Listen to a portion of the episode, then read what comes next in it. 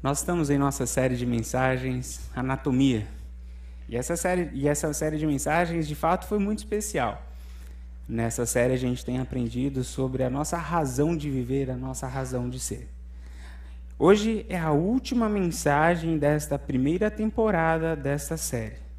E a gente vai ter uma mensagem um pouco diferente hoje. Eu quero pedir já a ajuda dos nossos irmãos diáconos que vão distribuir os elementos para os irmãos. Porém, hoje os elementos não serão pão e suco de uva, será um pouco diferente. Mas eu convido os irmãos a tomarem os elementos que serão distribuídos para os irmãos e esperarmos uns pelos outros, ok? Temos duas opções na bandeja: banana e pocão, mexerica. Você pode escolher, não coma até eu dizer comamos todos, ok? Enquanto os irmãos estão entregando, enquanto os irmãos estão distribuindo estes elementos, nessa série de mensagens a gente tem aprendido sobre o motivo pelo qual nós fomos criados. A intenção dessa série de mensagens é abrir a existência humana e identificar dentro de nós as realidades que o Senhor colocou ali dentro. E a partir dessa análise, a partir deste olhar, a partir da perspectiva bíblica, entendermos cada um destes elementos e descobrir o motivo pelo qual Deus nos criou. Nós já nessa série de mensagens descobrimos que Deus nos criou para adorar, descobrimos que Deus nos criou para termos comunhão uns com os outros, que Deus nos criou para sermos imagem e semelhança dele e Deus nos criou para servir. Hoje nós vamos para o quinto e último motivo pelo qual Deus nos criou.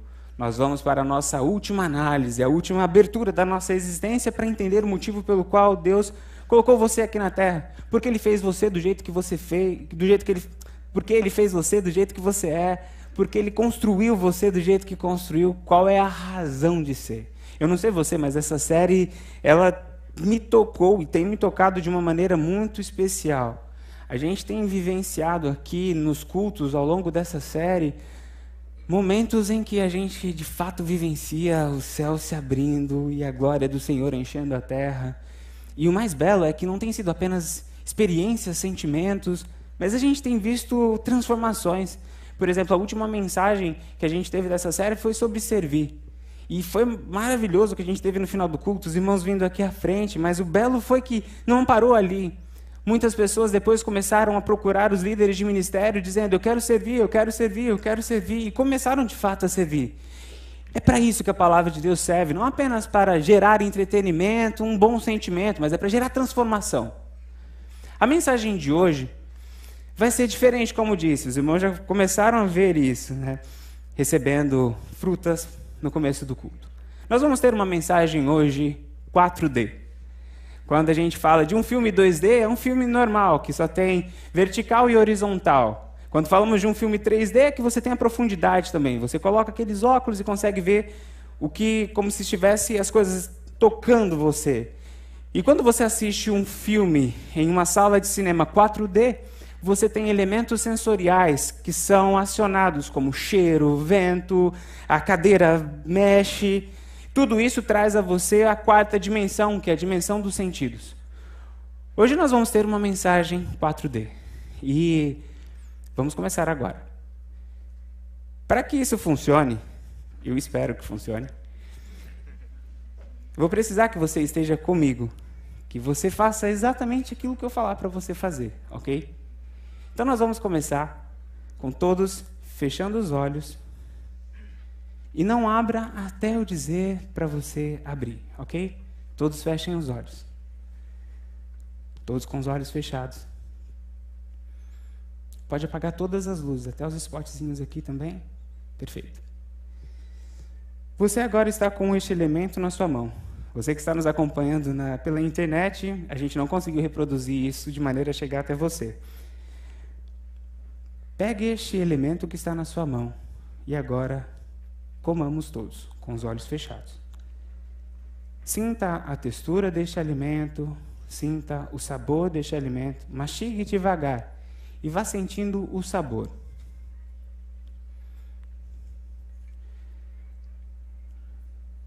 Sinta o quão doce é, o quão cítrico é. Sinta a textura líquida ou pastosa. Mastigue com calma e depois engula. Com os olhos fechados. Continue com os olhos fechados.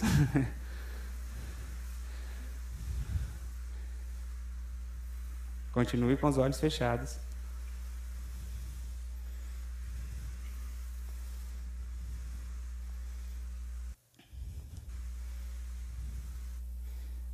Ok. Eu acredito que você agora deve estar sentindo um aroma diferente. Sinta esse aroma. Sinta o cheiro, tente identificar que cheiro é. Respire, sinta esse cheiro. Tente linkar esse cheiro, imaginar onde este cheiro é, te remete, onde ele coloca você no passado, no presente. Este aroma. Ainda com os olhos fechados, agora ouça este som.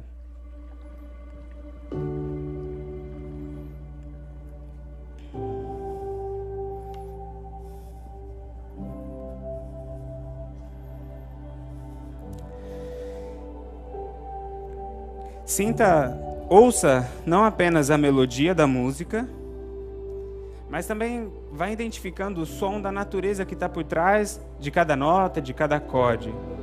Barulho das águas, de folhas, de pássaros, árvores. Vá ouvindo isso com os olhos fechados.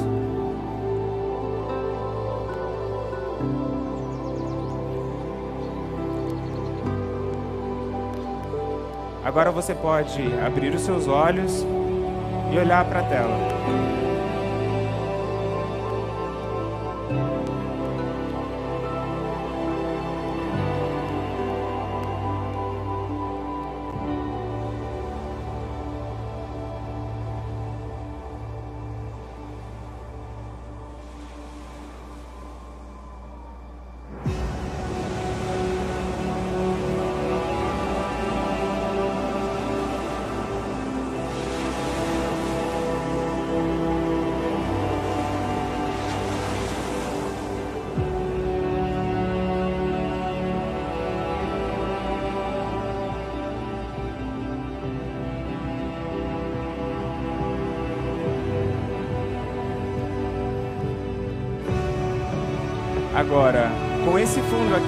Aqui acontecendo atrás, quero convidar os irmãos a ficarem em pé. Se você estiver do lado da sua esposa, você dê um abraço bem apertado nela. Sinta esse abraço. Se você estiver do lado de um irmão, de uma irmã, você também pode abraçá-lo. Toque no braço, na mão. Se você for esposo, esposa, você pode até dar um selinho, mas sinta os lábios, sinta o toque.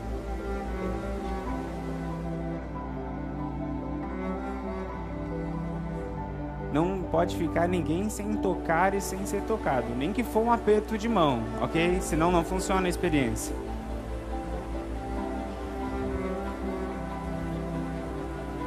Ok. Os irmãos podem se assentar.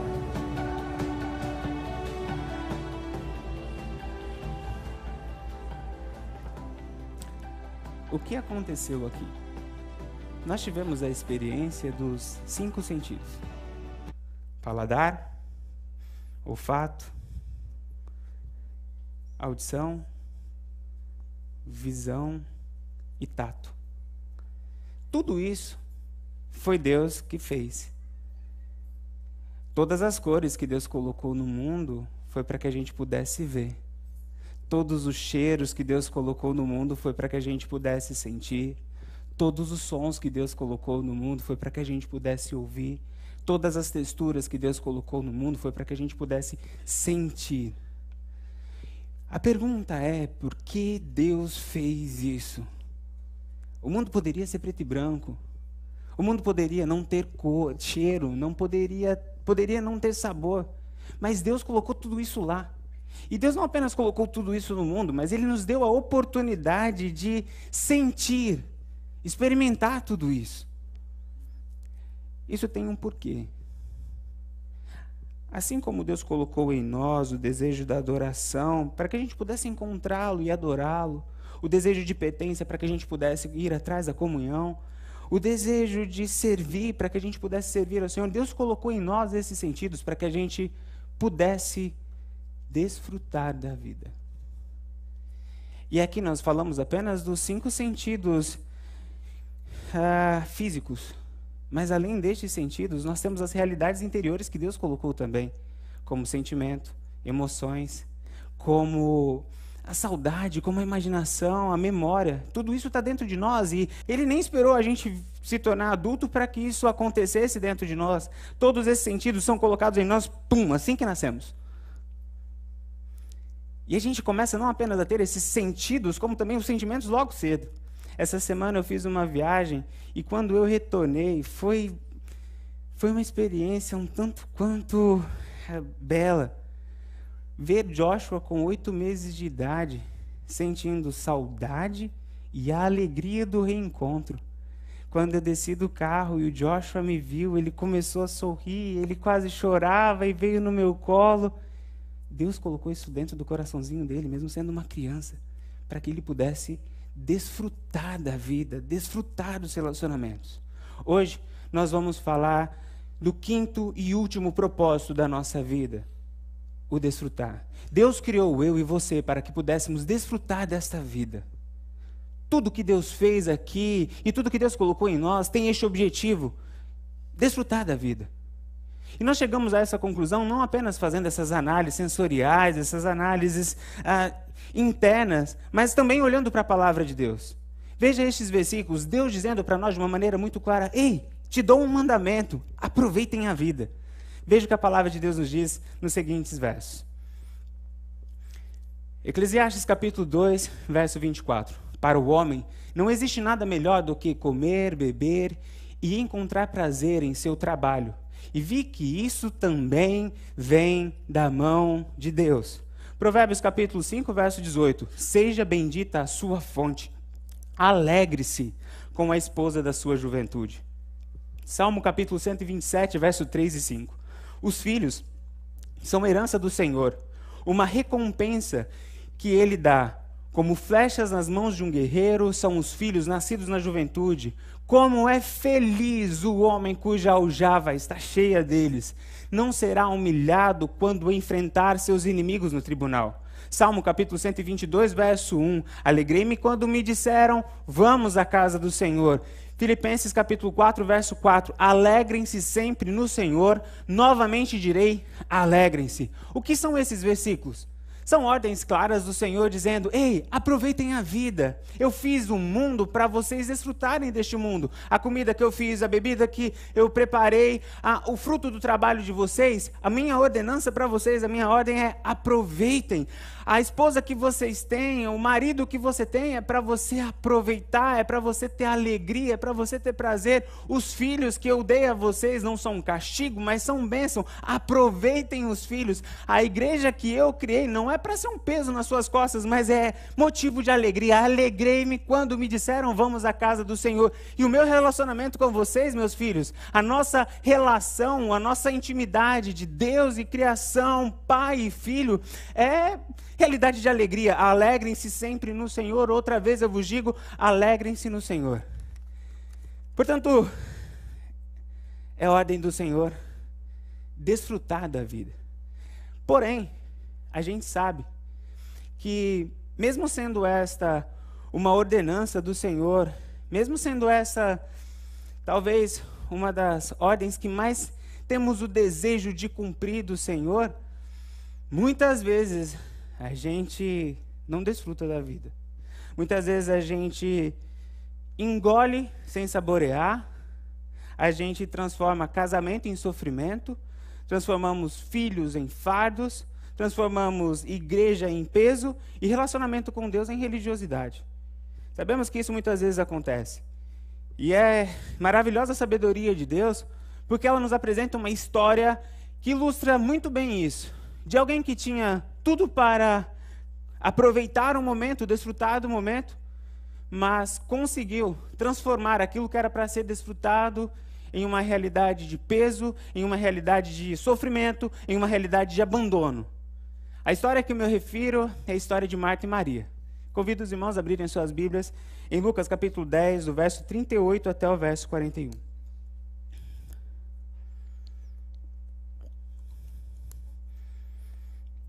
Lucas capítulo 10, do verso 38 até o verso 41.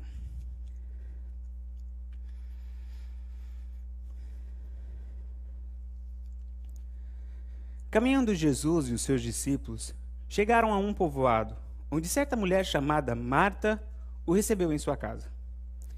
Maria, sua irmã, ficou sentada aos pés do Senhor, ouvindo a sua palavra. Marta, porém, estava ocupada com muito serviço. E aproximando-se dele, perguntou: Senhor, não te importas que minha irmã tenha deixado-me sozinha com o serviço? Dize-lhe que me ajude. Respondeu o Senhor: Marta, Marta, você está preocupada e inquieta com muitas coisas. Todavia, apenas uma é necessária. Maria escolheu a boa parte, e esta não lhe será tirada. Veja, o cenário é esse. Jesus chegou na casa de Marta. E ela começou a trabalhar, a preparar as coisas para Jesus. Chegou um certo momento, ela começou a ficar inquieta com aquilo. Porque ela estava trabalhando sozinha, a irmã dela estava sentada vendo tudo acontecer e ela carregando o peso todo de fazer todas as coisas: entrada, prato principal, sobremesa. E Marta trabalhando sozinha e Maria aos pés de Jesus. Isso foi gerando desconforto, desconforto até que ela chegou a Jesus. O senhor não se importa com o que está acontecendo, não? Eu estou trabalhando sozinha manda minha irmã vir me ajudar. É interessante ver que os sentimentos de Marta destoavam de tudo aquilo que era esperado.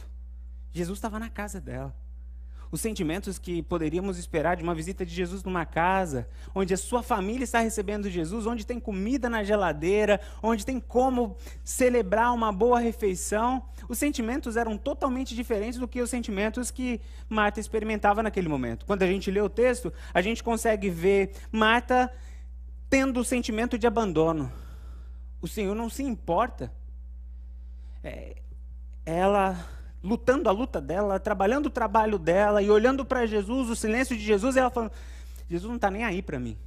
O sentimento que ela tem é sentimento de abandono. O segundo sentimento que ela tem é o sentimento de solidão. Ela diz: O Senhor não se importa que eu esteja sozinha. O terceiro sentimento que ela tem é o sentimento de sobrecarga. Deixou tudo para eu fazer sozinha. Fazendo tudo isso, fazendo muitas coisas sozinha. Ela se sentia abandonada, sozinha e sobrecarregada. Esse era o sentimento que Marta tinha. E é interessante, porque ela se sente sobrecarregada em um lugar que era para ela desfrutar de descanso a casa dela. Ela se sente sozinha, mesmo estando entre família. E ela se sente abandonada, mesmo conversando com Jesus, o Deus conosco. Esquisito, não? Se sentir sobrecarregado num lugar que é para você descansar. Você se sentir sozinho, mesmo entre família. E você se sentir abandonada conversando com Jesus, o Deus conosco, aquele que deixou o céu porque se importa conosco. E dentro desse cenário, o que ela experimenta é solidão, abandono e sobrecarga. Jesus, ao ver essa cena, ele faz o diagnóstico. Fala, bom, Marta, vamos, vamos conversar, eu vou explicar para você o que está acontecendo. E o Senhor Jesus, ele, com uma precisão clínica, médica, ele faz o raio-x de Marta. Ele vai dizer para Marta: Marta, você está preocupada, você está inquieta e você está com muitas coisas para fazer. O que Jesus está falando aqui, analisando essas palavras no grego, preocupação é mente dividida. Marta, o seu problema é que você está aqui, mas a sua mente está lá na frente. Você não está 100% aqui comigo. Você tá, não está preocupado em me ouvir, em ter esse relacionamento bom comigo. Você está preocupado com, com o que eu vou comer depois na sobremesa, se tem alguém que não vai querer carne que só come vegetal, alguém que não come carne vermelha, se vai querer carne branca. Você está com o corpo presente na minha, na, aqui na nossa conversa, mas a sua mente está lá na cozinha. Sua mente está no que os outros vão falar de você. Você está preocupada. E não apenas preocupada, você está inquieta. A palavra inquieta aqui no grego é perturbada. A raiz mais profunda dessa palavra é barulho. Você não está conseguindo me ouvir. Tem muitas vozes gritando no seu ouvido que vão achar o que vão falar. Será que vão gostar? Será que não vão gostar? E você não apenas está preocupada e inquieta, você está sobrecarregada. A palavra aqui é sobrecarregada com excessos. Não é estar fazendo o que precisa fazer, é estar fazendo além do que precisa fazer. A condenação aqui, o erro de Marta, não era servir. O erro de Marta foi querer fazer mais do que precisava, mais do que era necessário. A conversa de Jesus com Marta, Marta, você está preocupado com muita coisa. Arroz, feijão e ovo, tá bom, não precisa fazer entrada, prato principal, segundo prato principal, terceiro prato principal, sobremesa. Não. Arrozinho, feijãozinho, ovo, tá feito. O que é mais importante aqui não é o que vai ter sobre a mesa, mas é o que está em torno da mesa. E veja, é, Marta é, é a tipificação da realidade que a gente tem hoje. Marta tinha tudo, tudo para desfrutar aquele momento. Ela tinha alimento, tinha família e tinha Deus. Tudo que ela precisava para desfrutar a vida naquele momento ela tinha. Mas ao invés de desfrutar, o que ela conseguiu vivenciar naquele momento foi preocupação, inquietação e sobrecarga. Muitas vezes nós não estamos desfrutando a nossa vida, não é porque não temos o que desfrutar, é porque nós estamos deixando a preocupação, a inquietação e a sobrecarga nos roubar daquilo que Deus tem colocado na nossa vida para desfrutar. Sabe? E quando isso acontece, essa é uma, uma parte triste da realidade humana dos dias de hoje. Você consegue estar com a agenda cheia e mesmo assim se sentir vazio. Quando isso acontece, a preocupação, a inquietação, a sobrecarga acontece na sua vida, você consegue estar cercado de pessoas e mesmo assim se sentir sozinho. Quando a inquietação, a sobrecarga, a preocupação toma conta da sua vida, você consegue estar dentro de casa e mesmo assim se sentir perdido. É isso que aconteceu com Marta. É essa realidade que a gente consegue ver quando olha para essa, essa história. Marta para nós é um aviso, um sinal de alerta, que dá para a gente desperdiçar a nossa vida se preocupando, se inquietando, se sobrecarregando com coisas desnecessárias. Eu imagino que Marta, algum tempo depois, quando seu irmão Lázaro morreu, no momento que ela estava chorando a morte do seu irmão, junto com Maria, eu acredito que naquele momento que ela estava chorando a morte do irmão, provavelmente ela deva ter pensado: eu deveria ter aproveitado melhor as jantas. Eu deveria ter me preocupado mais com o que estava em volta da mesa do que o que estava sobre a mesa.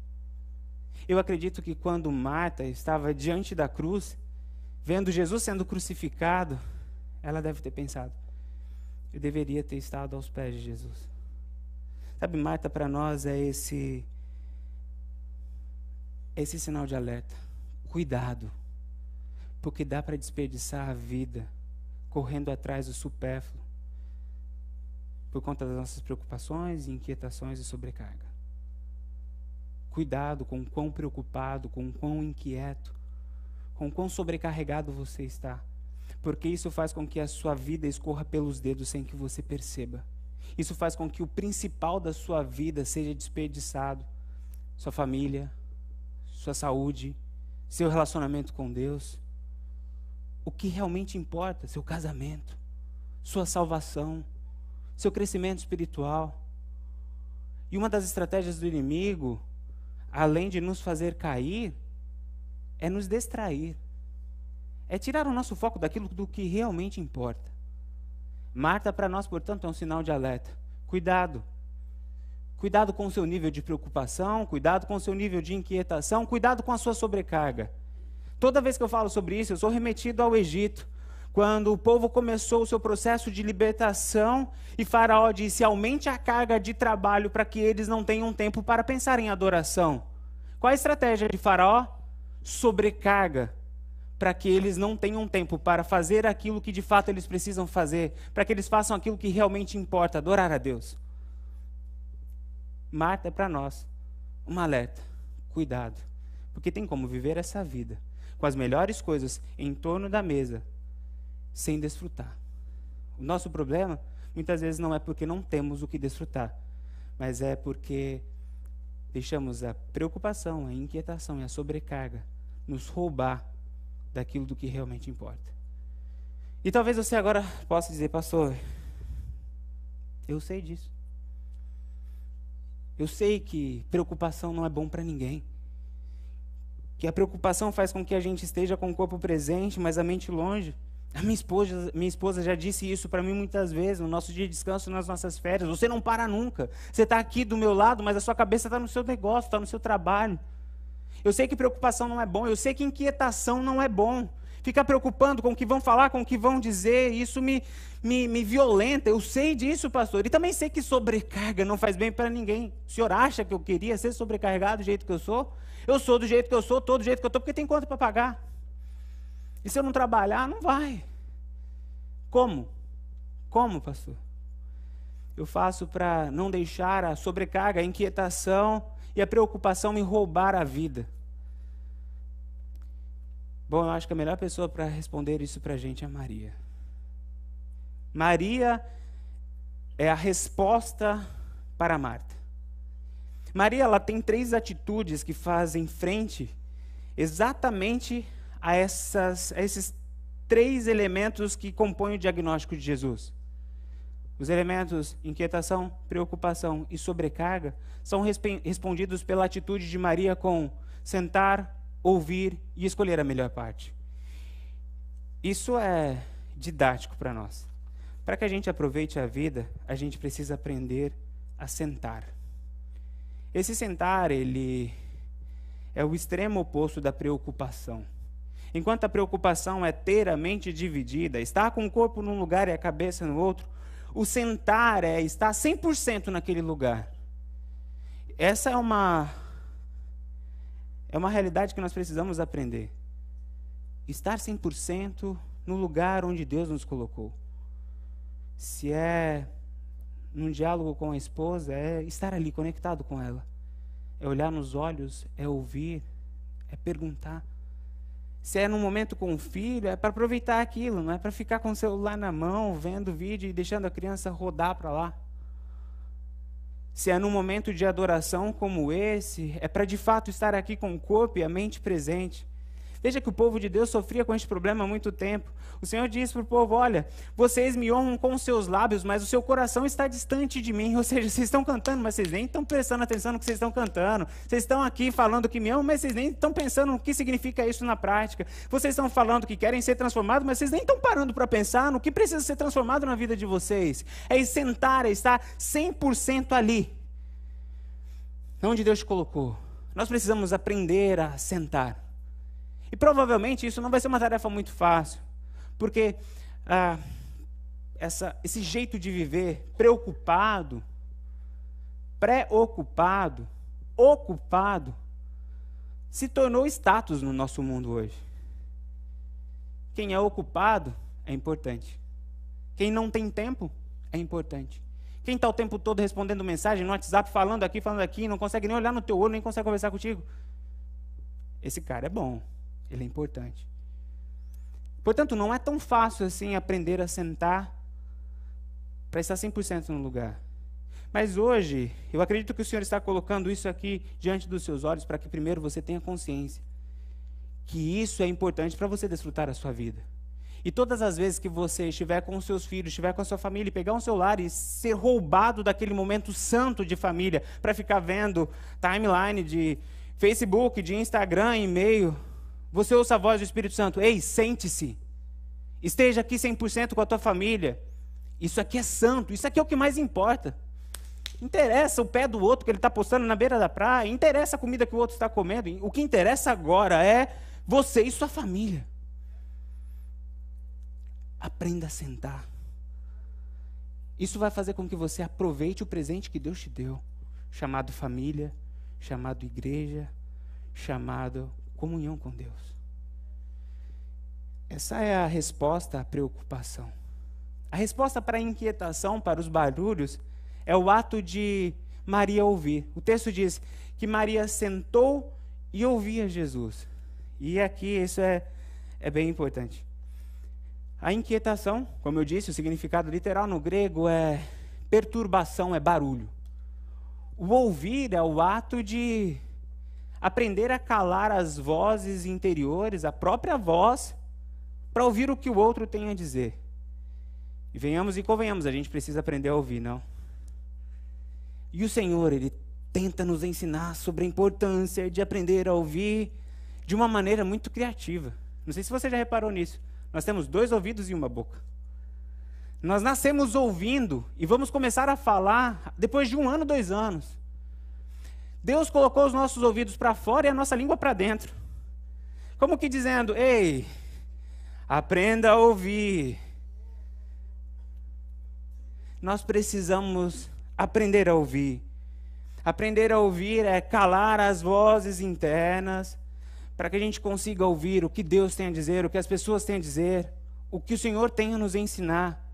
Isso é que vai fazer com que os nossos barulhos, as nossas inquietações diminuam, para que a gente possa aproveitar, desfrutar daquilo que o Senhor tem para nos entregar. Nós precisamos aprender a ouvir com os nossos ouvidos. É, Deus fala conosco por meio da palavra dele.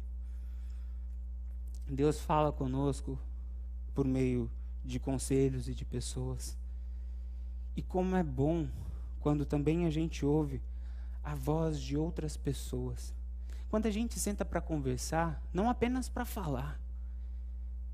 E tem uma coisa que me incomoda muito é quando a gente tem um monólogo a duas vozes, sabe? É cada um falando para si, ninguém se ouve pessoa fala, e aí, como é que você está? Mas não quer nem saber como é que você está. Fala, ah, hoje foi pesado. Nossa, e você viu o jogo? Você viu o dólar? Peraí, você perguntou como é que eu estava. Eu falei que foi pesado. Tipo, minha mãe morreu e você já está falando. Aprender a ouvir é calar as vozes internas para ouvir o que está à sua volta. Nós precisamos aprender com os no... ouvir com os nossos ouvidos, mas nós também precisamos aprender a ouvir com os nossos olhos. Isso é muito importante. Quando eu, vi, quando eu vejo aquelas cenas que vi ah, na nossa dinâmica das paisagens, seja em primeira pessoa, quando estou às vezes viajando, ou quando me deparo com uma cena dessa em primeira pessoa, ou seja até no computador mesmo, na tela de TV, assistindo Discovery, eu ouço Deus falando do tamanho dele, do poder dele, da beleza dele. Quando eu olho para minha família e paro para ver aquilo que Deus fez, os milagres que Ele realizou no meu casamento, os milagres que Ele realizou na vida do meu filho. Eu ouço Deus falando. Veja que Deus usa esse método para falar conosco. Foi isso que ele fez com Jó. Jó estava no meio do pior momento da vida dele. O Senhor apareceu para Jó e ele não respondeu nenhuma das perguntas de Jó. Por que, que eu estou sofrendo? Por que, que os meus filhos morreram? Por que, que eu fiquei doente? Por que, que eu perdi os meus bens? Deus não responde nenhuma das perguntas de Jó. O que Deus faz? Ele começa a passar um vídeo do Discovery. Onde vocês onde já viu o tamanho das aves, você já viu o fundamento da terra, você já viu os céus. Quem fez tudo isso sou eu. Naquele momento o que o Senhor estava fazendo com Jó é: olhe para toda a criação e saiba que eu sou Deus e sei o que estou fazendo e você pode descansar nas minhas mãos. Isso nós precisamos fazer no nosso dia a dia, parar e aprender a ouvir com os nossos olhos, ver os milagres de Deus, ver as bênçãos de Deus, a criação de Deus. Isso vai nos ensinar a desfrutar a nossa vida. Isso vai calar as vozes que vão dizer: Ei, não vai dar certo. Ei, o final seu é trágico. Ei, o que os outros vão falar para você? Quando nós aprendemos a olhar, a ouvir com os nossos olhos, nós começamos a, a desfrutar a vida, a desfrutar dos cuidados de Deus, a calar as vozes internas. A terceira e última atitude de Maria, que luta contra a sobrecarga é o ato dela de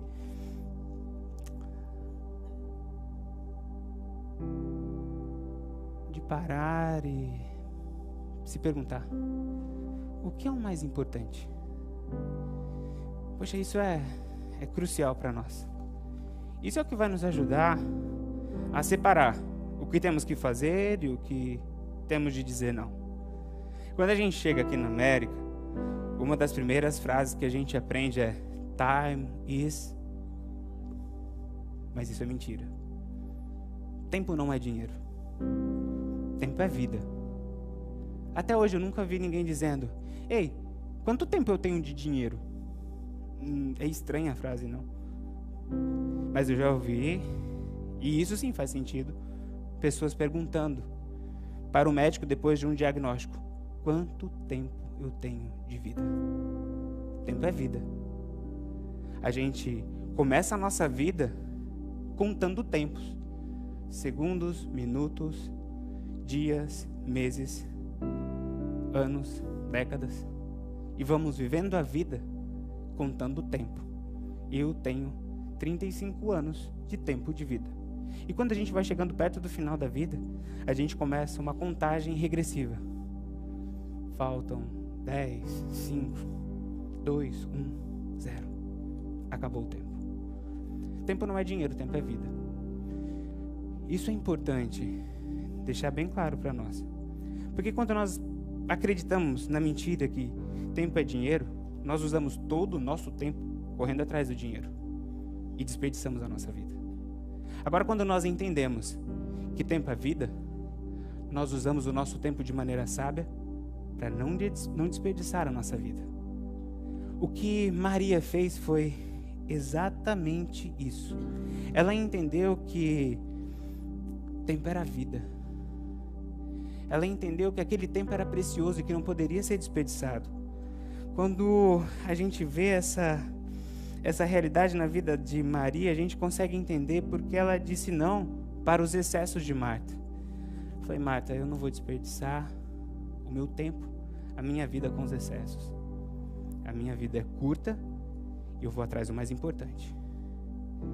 Eu não apenas vou dizer não para a cultura dos excessos, mas vou dizer não também para você, minha irmã, mas vou dizer sim para aquilo que mais importa. Veja, enquanto você não aprender a dizer não para os excessos e para os outros, você vai desperdiçar a sua vida, correndo atrás daquilo que não é o mais importante. Você só vai conseguir se livrar da sobrecarga quando você aprender a dizer não. Não para os excessos.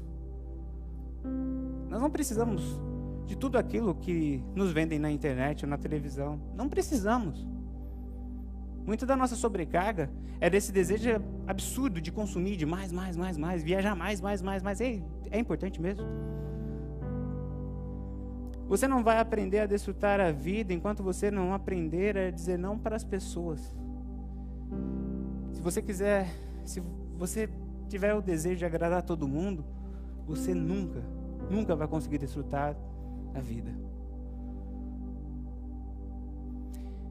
Você só vai conseguir desfrutar da vida quando você aprender a dizer não para as pessoas, para os excessos, mas dizer sim para aquilo que realmente importa.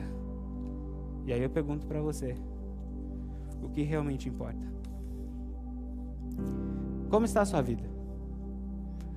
Você se parece mais com Marta ou com Maria? O que te define mais? Sentar, ouvir e desfrutar ou ansiedade, preocupação, inquietação, sobrecarga. Quero dizer para você que Deus não te fez para viver desse jeito, sobrecarregado, inquieto,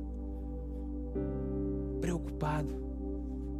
Ele, por isso que ele diz para você: Ei, lançai sobre mim todo o vosso peso, vinde a mim todos que estáis cansados e sobrecarregados, e eu vos aliviarei. Tomai sobre vós o meu fardo, o meu jugo e aprendei de mim, porque o meu fardo o meu jugo é suave e leve. Esse é o nosso Deus. O Senhor veio para que tivéssemos vida e vida em abundância.